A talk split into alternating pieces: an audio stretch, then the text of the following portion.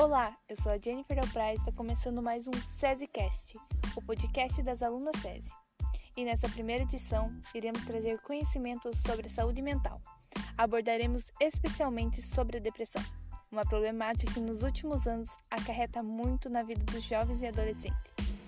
E segundo a Organização Mundial da Saúde, 20% dos teens têm essa doença. E considerando todas as faixas etárias, existem 121 milhões de pessoas deprimidas no mundo. Abordaremos o que é a depressão, sintomas e tratamentos. Para isso, contaremos com as nossas colaboradoras Ana Luísa Sarioli e Tainara Souza.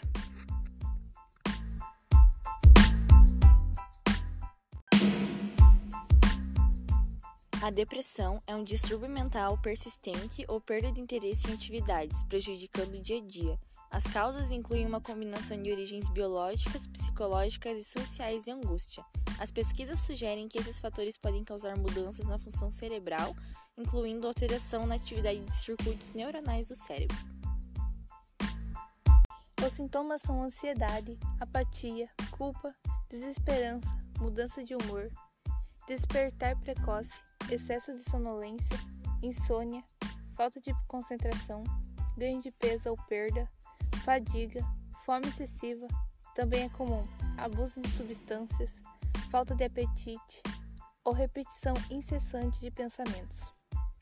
Ao notar alguns sinais de alerta de comportamento das crianças ou depois de receber o diagnóstico oficial, os pais podem se perguntar: como posso ajudar meu filho com essa depressão? Falaremos um pouco sobre. O tratamento pode ser feito por psicoeducação, que serve para apoiar e dar autonomia aos pacientes, fototerapia, que é uma exposição à luz intensa que emite luz solar natural, terapia familiar e terapia comportamental, e a psicoterapia, que trata os distúrbios mentais. Os medicamentos usados podem ser inibidor seletivo de recaptação de serotonina, antidepressivo, ansiolítico e antipsicótico. Existe também a terapia eletroconvulsiva, que trata as doenças mentais através do envio de correntes elétricas pelo cérebro para desencadear uma convulsão. E apesar de existirem todas essas terapias e todo apoio familiar, existe também o Centro de Valorização da Vida, ou o CVV, como vai você?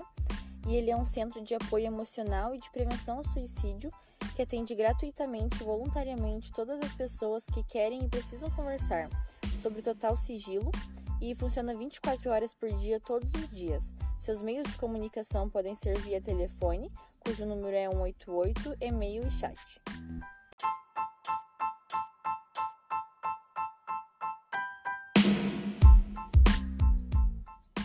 Agradecemos por escutarem até aqui a nossa primeira edição do SESICast onde abordamos sobre esse mal de século que é a depressão. Esperamos que todos tenham aprendido um pouco conosco e até a próxima.